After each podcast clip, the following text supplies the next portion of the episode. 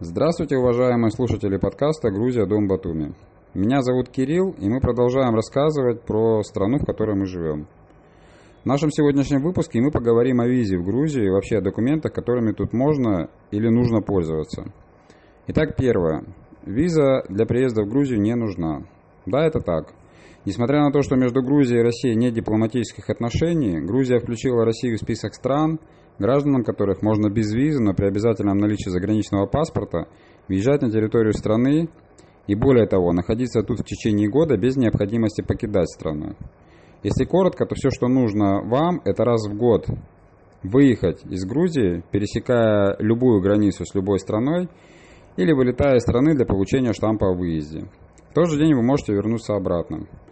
Например, если вы живете в Батуми, то можете раз в год покинуть страну, пересекая пешком границу с Турцией, которая находится в 15 минутах езды от Батуми на городском автобусе, и возвращаясь обратно тот же день э, или побыв на территории Турции какое-то время. Пользоваться услугами банка в Грузии вы также можете по заграничному паспорту. То есть при необходимости вам могут открыть счет, депозит, карту по вашим документам, так же, как и местным жителям. По такой же процедуре также быстро. Про банки или финансовую систему в Грузии мы расскажем в следующих выпусках. А, для оформления каких-то договоров, покупки недвижимости, совершения сделок купли-продажи, открытия фирм вы также можете пользоваться своим заграничным паспортом. При, при открытии бизнеса а, и про открытие бизнеса и про налоги мы поговорим в других выпусках отдельно, но сразу скажем, что процедура эта простая и кардинально отличается удобством и минимумом затрат по времени. А налоги для экспатов ничем не отличаются от налогов для местных жителей. Если брать вопрос прав на автомобиль, то здесь вы можете перемещаться по российским правам, ну или по местным, если решили их получить здесь. Кстати, для получения местных прав нет необходимости обязательного посещения курсов как России, они международные, и сама процедура сдачи прозрачная и открыта. Сдача стоит порядка 50 лари. Подтверждением того, что вы ведете автомобиль, который является вашим, или вам его передали для вождения, является техпаспорт на машину. Это пластиковая карточка небольшая, размером а, с обычную банковскую карточку. То есть доверенность или другая бумага на вождение автомобиля не нужна. Также в Грузии вы можете находиться и проживать по виду на жительство ВНЖ или ПМЖ, то есть по документу на постоянное место жительства.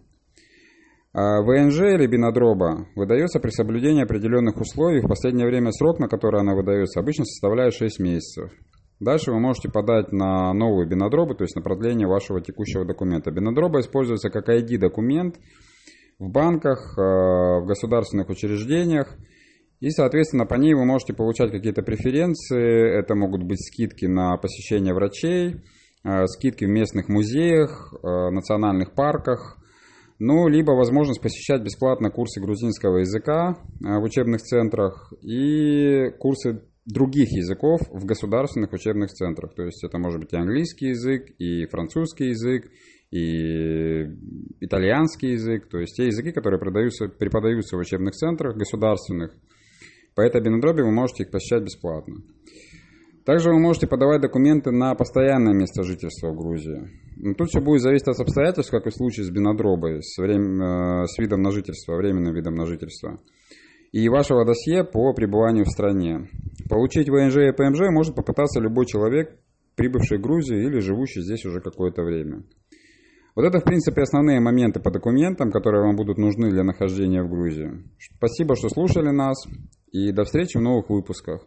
Ваши вопросы и пожелания вы можете оставлять в комментариях к подкасту или по контактам, указанным в описании.